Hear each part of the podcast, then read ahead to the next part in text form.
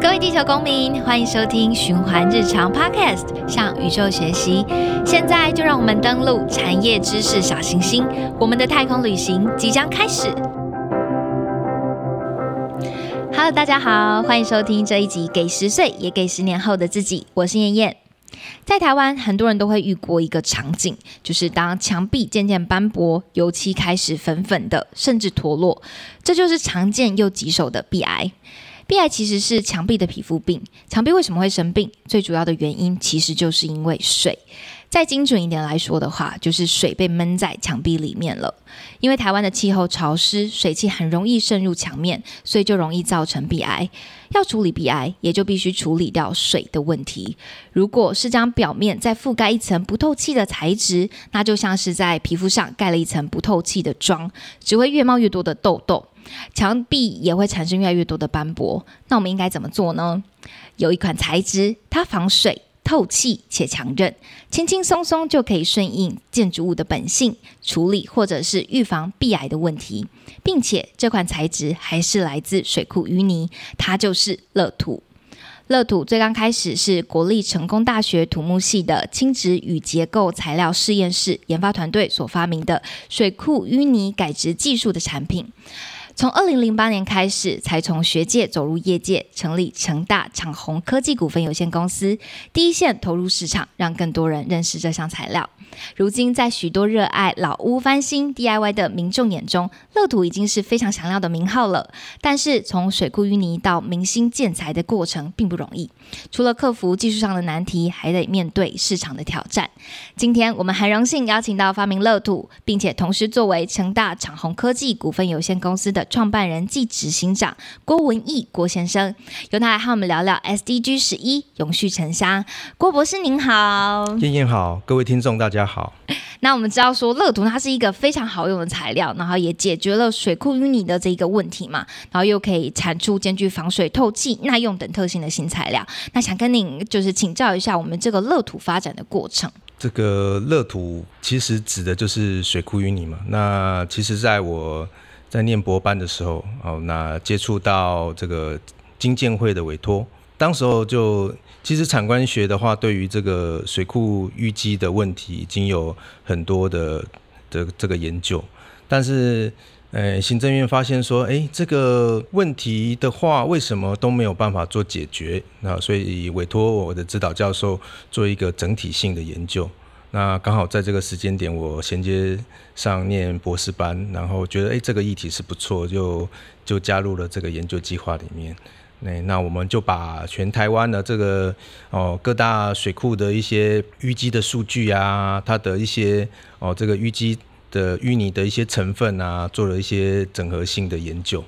对，然后也去把当时候这个台湾已经做过的哪些这个研究啊，通通把它哦集合在一起，然后去了解说，哎，到底为什么民众没有去？接触到这一块哦，因为其实呃一直以来我们是觉得台湾其实不缺技术，那那缺的是什么呢？缺的是怎么样让这个技术能够哦应用到民众的生活当中哦，所以其实也是扣到我们节目的主题，然后循环日常怎么样能够哦让民众能够有感的循环，哎，所以我们后续也因为这样子的话也。开开发了我们自己的技术哦，就是这个所谓的水库淤泥改制技术，这样子。了解。那像是这个水库啊，它一定会有淤泥吗？嗯，是。它是为什么它会有淤泥？哦，因为其实呃，因为台湾是一个高山岛，对，那中间的山很高，然后两边哦距离海岸是比较近的。哦，那在大雨冲刷的时候，其实原本这些山上的土都是应该到海边去的。嗯嗯。啊，那也是因为我们人类为了自己方便，所以我们构筑了这些的水库，哦，把这些原本应该到海洋的土的话，把它拦截下来。啊，久而久之的话，那就会形成哦所谓的淤泥。是。哦，那我们这样的状况也比其他国家严重。嗯。哦，因为我们本身的土地面积已经少了。啊，那地形的关系的话，哦，它淤积的速率，哦，就会比一般那种大陆型国家的话还要再严重这样子。那一般像是我们有水库淤泥啊，呃，通常是什么样子的方式去做解决？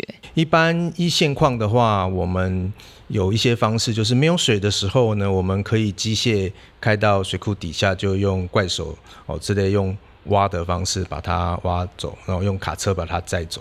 啊，一种是如果是有水呢的状况，哦，淤泥是像烂泥巴的状况的话，会有抽泥船、冲泥船、抽泥船之类的，然后伸到那个泥巴里面去把它抽出来。哦，基本有这两种方式啊，因为之前水库的设计的话，没有去考虑到它哦这样淤积的问题，因为都是美国那边的资源，那他们是大陆型国家，哦比较没有去思考到这一块。哦，那近几年来，像增文水库的话，哦我们现有增设了一个叫一个防淤隧道，哦就等于说在哦水库下面开一个孔。哦，那让这个台风的时候啊，就把这个孔打开，哦，让这个淤泥哦，就是随着这个孔排到那个河川下游的方式，哦，这个是近几年来去解决目前的这个问题的一个比较好好。的方法这样子，了解。刚刚说到，就是其实我们的水库淤泥啊，要么就是可能会用怪手去把它挖起来，然后或者说用那个抽泥船去把它就是移走。那移走之后，通常是就是譬如说堆置在就是海岸线边吗？还是说怎么样子去处理这个淤泥？这个问题是好问题啊！这我们知道怎么挖，挖了之后去哪里啊？这一直是一个大家很很注意的地方了哦。那当然了，我们这些挖出来的材质的话，因为诶可以作为一些哦低洼地区的田方，或是我们有一些地方要开开发的话，是可以去做一些田方。那其实蛮大部分的话是堆置啊，其实像南化水库啊，它附近的话就蛮多，就是有长得跟山一样的，就是一直堆堆堆堆在那个地方哦，没有没有把它运走，因为运的话也会造成一些问题啊。那举个例子哦，石门水库的淤积也是很很大家很常听到的哦。那之前就有有人建议说，哎，我们把那个石门水库的土啊拿去填台北港哦，台北港在建造的时候，哎，这是很很好的议题哦。不过哦，这样子的做法的话是好的，但是哦，这个卡车在这个这个路上这样子跑啊，哦等等造成的一些一些问题啊，哈，那就是。污染啊，或是说安全性的问题啊，哦，它的耗费等等也是非常的庞大，所以后来这个计划也是不了了之。那也有人建议说，增文水库我们就哦，从增文水库我们去填我们西部的沿海，因为西部的沿海已经慢慢慢慢退缩，对对对，那也是这样，那个费用的话其实非常庞大。哎，所以说很少人愿意去碰触这一块。了解，所以比较多的时候，它就是被挖起来，然后在旁边就是做一个堆置这样子，对，然后没有额外的利用。对对。那我们的乐土就是将这一个呃这个水库淤泥啊，呃，我们是经过什么样子的过程？就是怎么样子的，就是改植技术，然后变成现在可以用的这个材料。那台湾的水库的淤泥，其实因为地质的关系，它里面的含量蛮多是粘土质的含量。那粘土的这个材料的话，是在工程界是是比较不喜欢的材料，因为它体积不是很稳定。哦，它就是吸水的时候变烂泥巴，硬掉的时候也硬邦邦。哎，那在我之前呢，哈，做前辈做的，其实这个材料，其实这样子的材料，粘土材料，我们拿去做水泥啊，或是拿去做砖啊，也都可以。嗯，哦，只不过它这个过程。你可能在做前处理的话，可能会有一些花费啊。哦，那再加上说，我们目前的话，像哦，以水泥来讲的话，我们大部分都是在东部。哦，现在西部的话是没有办法制造水泥，所以在东部，所以你运到那边去又经济上又不划算。那以砖砖来讲的话，现在台湾建造的方式是以。混凝土为主体，所以红砖厂的话已经越来越少了。不然，其实依我们的研究，你把它拿去烧红砖的话，全台的红砖厂就都用水库淤泥来烧的话，其实我们大概淤积量跟去化量可以大概几乎可以达到一个平衡的状态。但是这个跟市场有关系，所以我们在做研究发现这个问题，所以说嗯，觉得很难去突破这个点。但是我们总是得想点办法。所以，我们就是我们的团队，就是找走出，就是觉得说要走那个比较高附加价值的方向，所以我们就利用了一些哦化学上面一些这个纳米改质的技术。哦，我们把这个水库淤泥呢，把它做表面的改质，哦，就是像刚刚讲的粘土，粘土吸水之后会膨胀啊，那我们用这个改质剂进去，把它的表面的状态改变，它吸水不会膨胀。那吸水不会膨胀之后，它其实我们就可以直接去做应用。那一开始的话是觉得说啊，它就是当做沙子哦去做填充。后来发现，哎，其实也这样子的话，嗯，也不需要用到那么多了。可能我们就用添加剂的方式加到水泥材料里面去改变水泥材料的性质，哎，所以这个整个研究的思维就是从这边发展下去。了解，最主要是呃，有些人看到说市场可能呃比较难。譬如说，完全以它做建材是比较难的，所以才往这个高附加价值的方向去做一个研究跟发展。是。那在往这一个方向去做发展的过程当中，有遇过哪一些困难跟挑战吗？诶，其实研究上面是算还蛮顺利的。我们大概在一两年里面，诶，就把这个改植技术的话就有做出来。诶，那在一些实验上面或者是一些验证上面的话，都有不错的。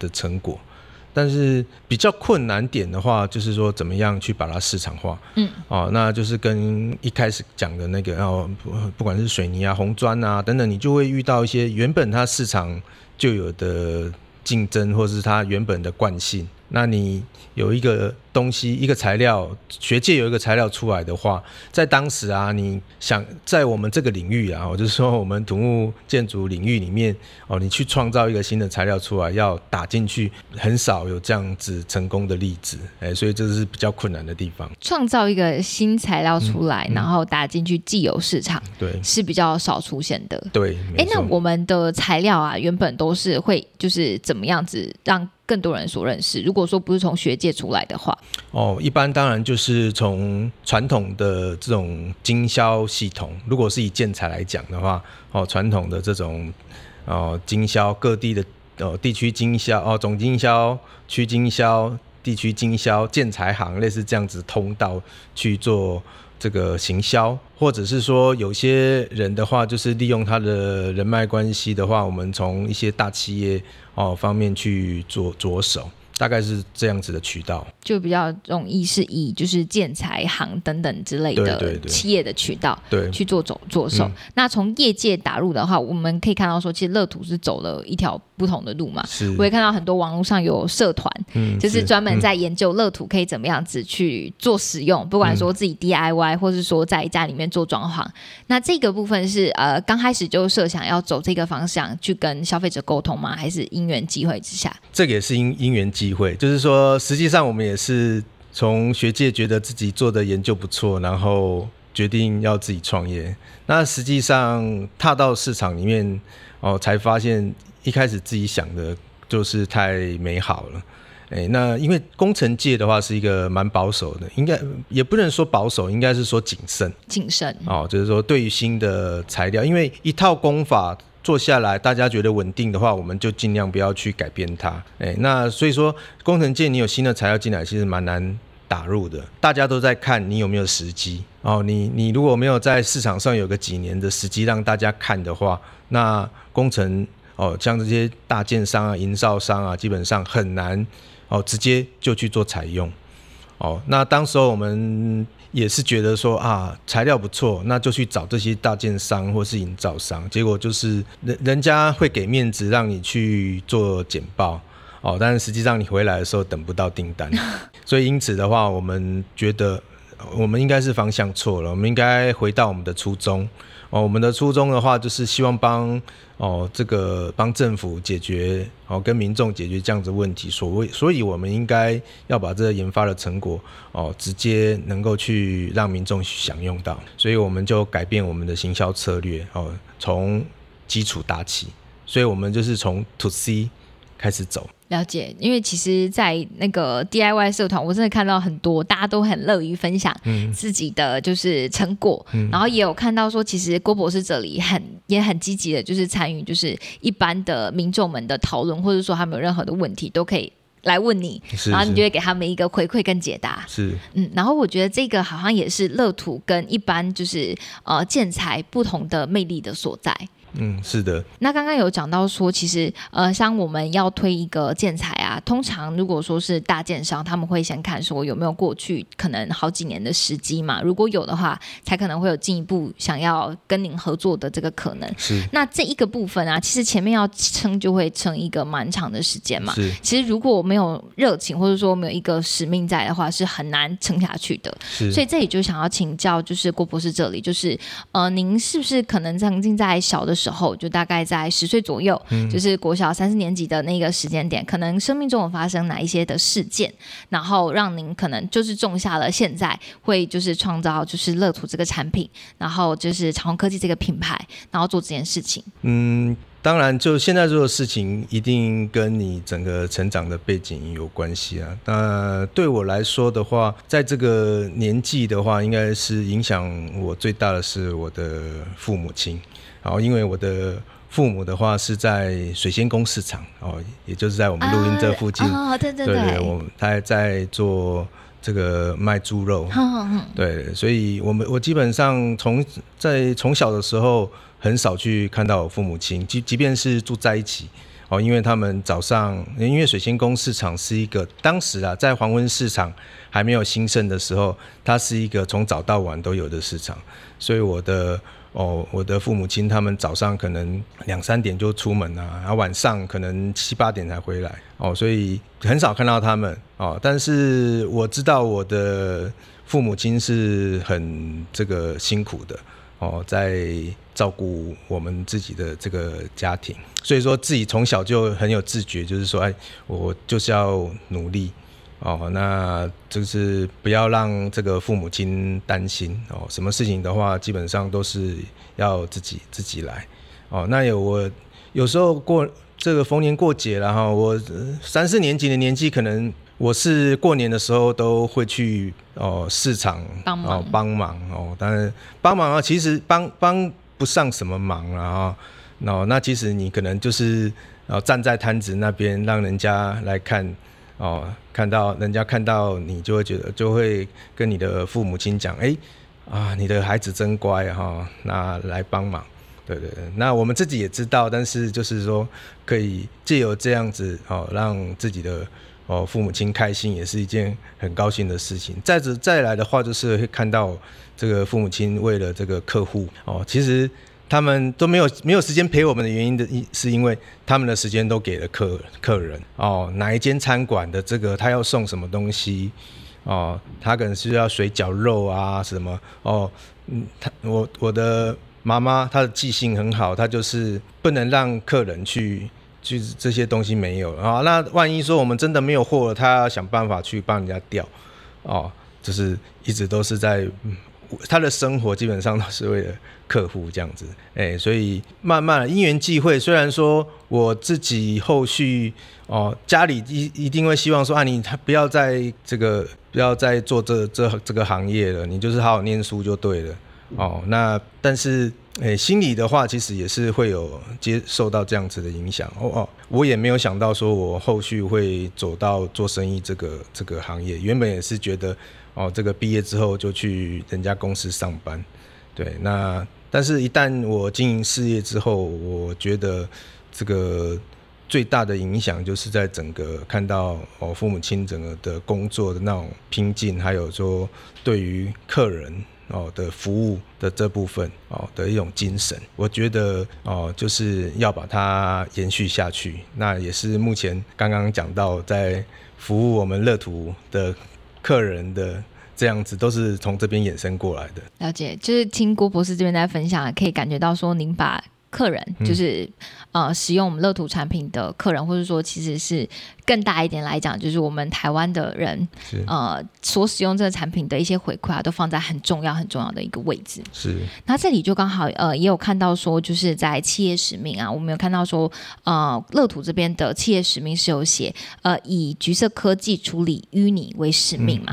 那想要跟，请您跟我们就是说明一下，就是什么是绿色科，呃，什么是橘色科技，它跟绿色科技有什么样子的不同？那橘色科技的话，其实也是成功大学的这。个王俊发教授提出来的一个一个概念，应该是一个很好的想法啦。跟绿色科技的差别就是说，橘色科技其实是以人为本哦。就像我刚刚分享的，哎，我们学界里面能够做的技术有非常多。那大部分现在谈绿色的哦，绿色科技的话，其实大部分就是在解决。就像我们为了解决水库淤泥，我们做了一个水库淤泥改制技术。但是这个技术，如果说哦，它是在解决我们人类可能曾经破坏这个环境哦，所以去弥补的哦方式哦，所以当然会有很多。那这样子的技术，如果说没有没有去让民众享受到，那基基本上其实有点是空谈。那王教授的这个橘色科技指的是以人为本哦，希望说科技能够真正。去影响到民众，让民众有幸福的感觉啊！所以说，哎，我我也是经过这样的启发，觉得哎，没错，我们其实这跟我们想的很很接近。做了这个技术之后，应该想办法要让民众享受到，而且这个橘色科技有强调一点，就是希望能够跨域合作、跨界合作。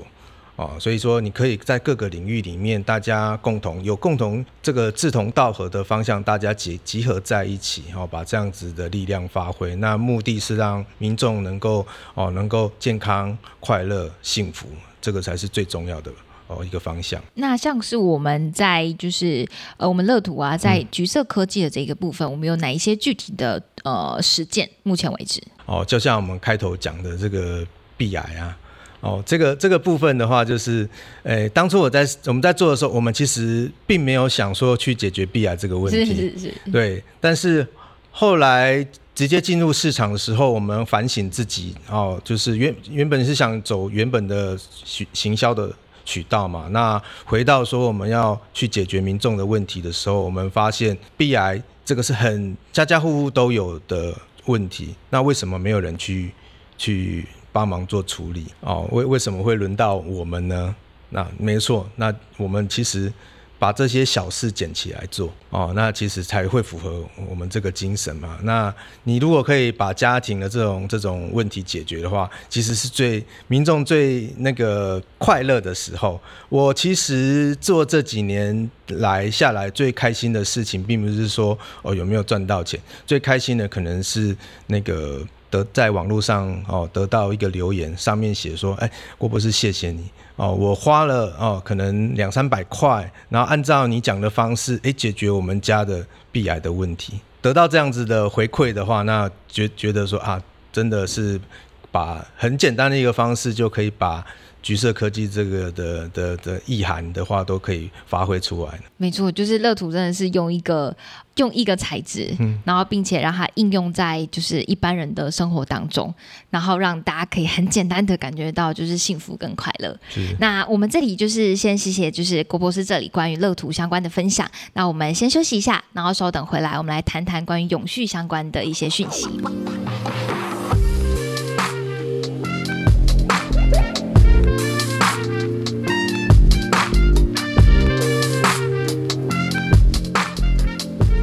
循环日常是一个实践 SDG 十二责任消费与生产的电商平台。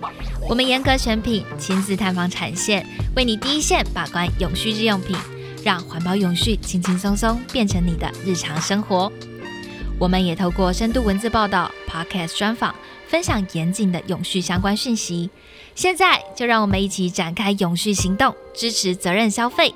拿起你的手机，搜寻“循环日常 ”（CWDP），选择你的永续日用品吧。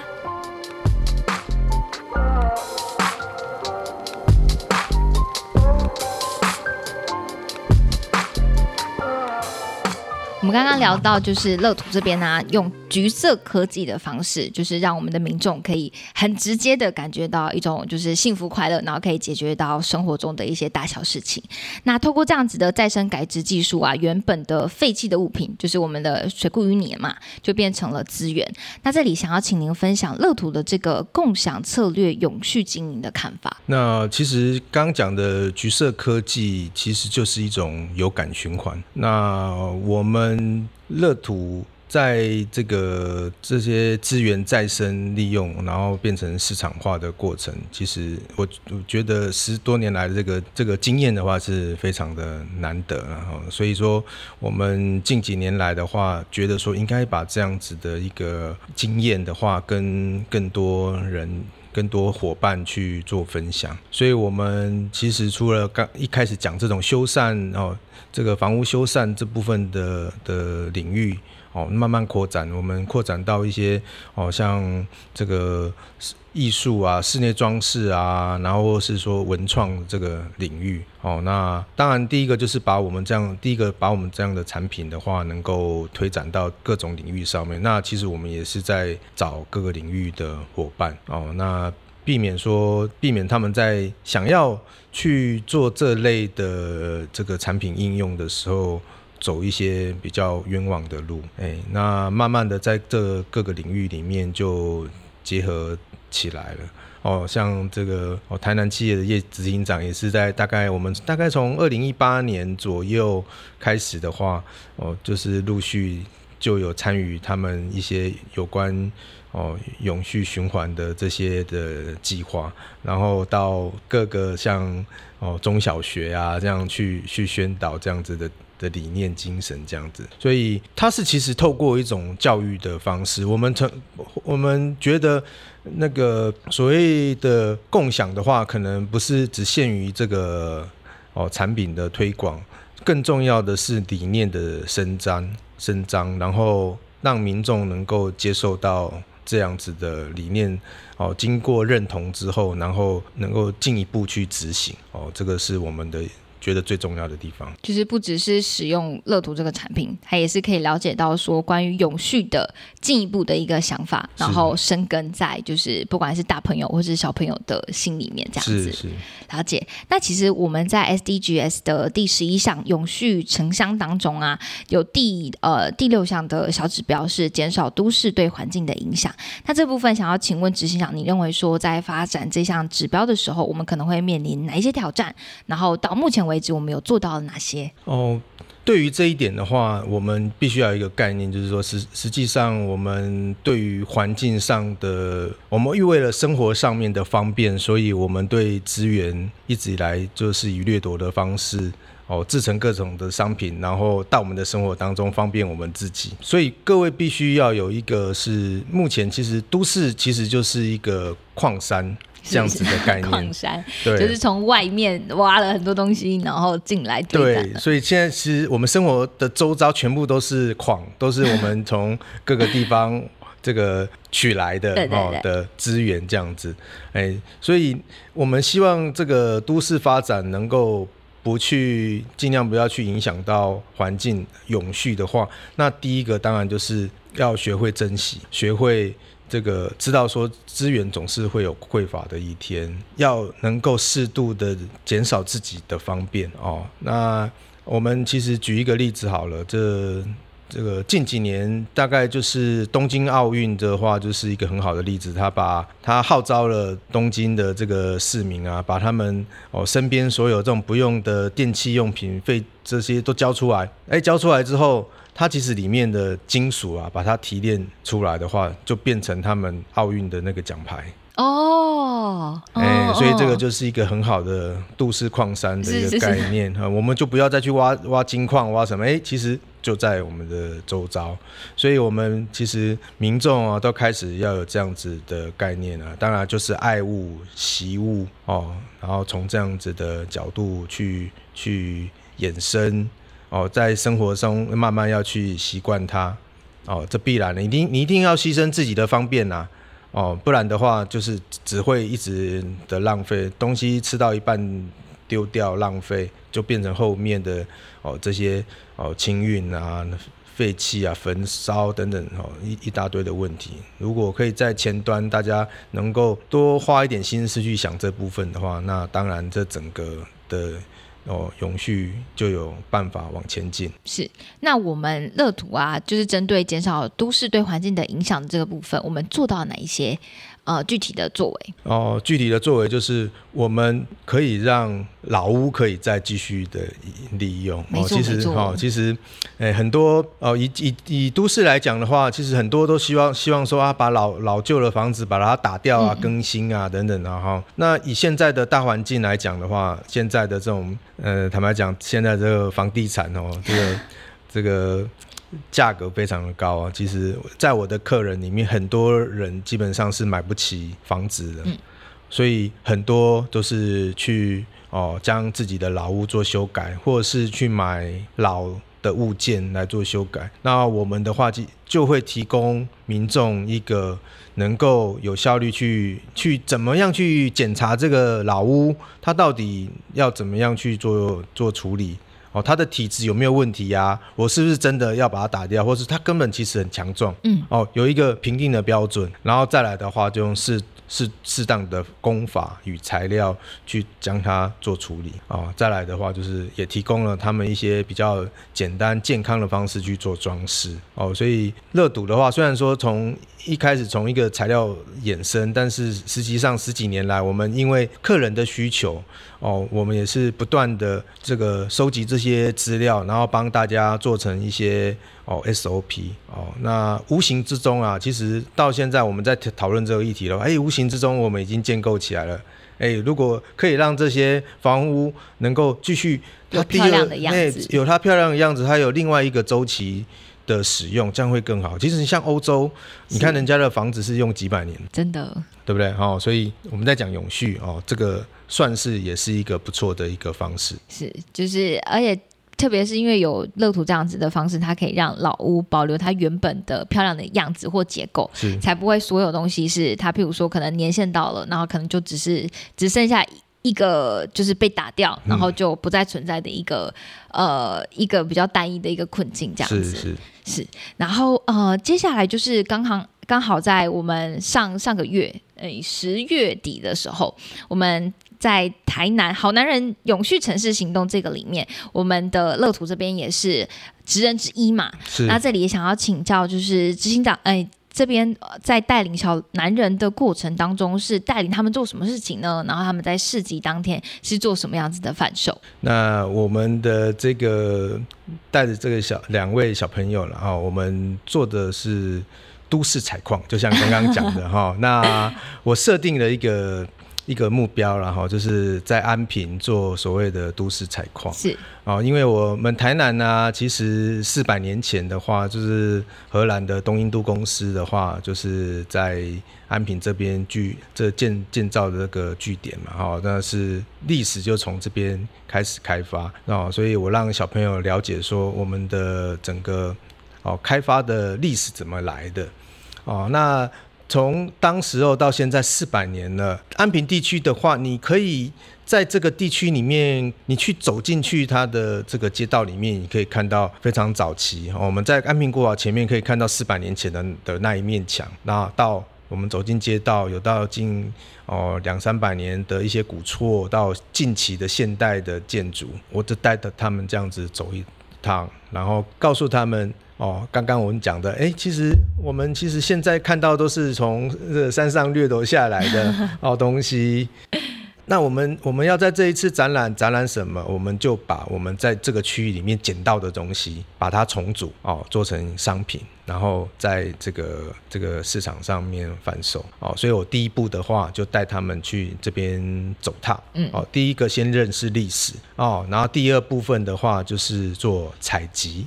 哦，采集的话就是，诶，像这些老屋啊，有一些旧砖啊、旧瓦啊，哦，或者是一些哦，早期的话还有一些那个时候还有一些那个古老石啊等等这样子的材料，哎，都收集起来。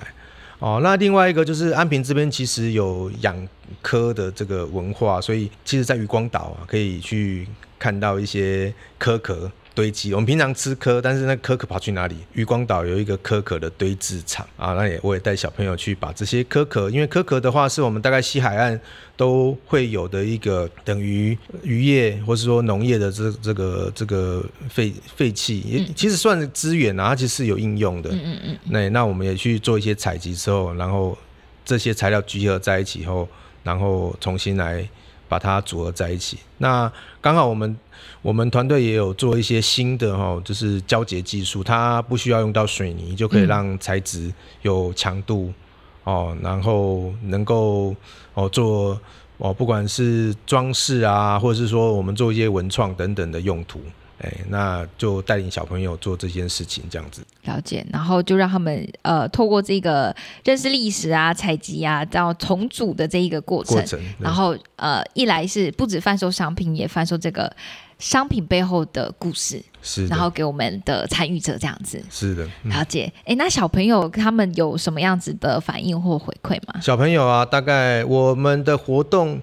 我的我算是花了蛮多时间的哈，那那其实 我刚刚有讲，就是我我曾经就是有开过这种家教班，我就觉得说我在回味那一段哦自己 家教老师家教老师的日子，所以我每个周三就是小朋友他们上半天哦的下午，我就把我的时间整个空出来，然后整个活整个时间就陪他们来做刚刚讲的这些走踏啊、采集啊，然后我们甚甚至从这个。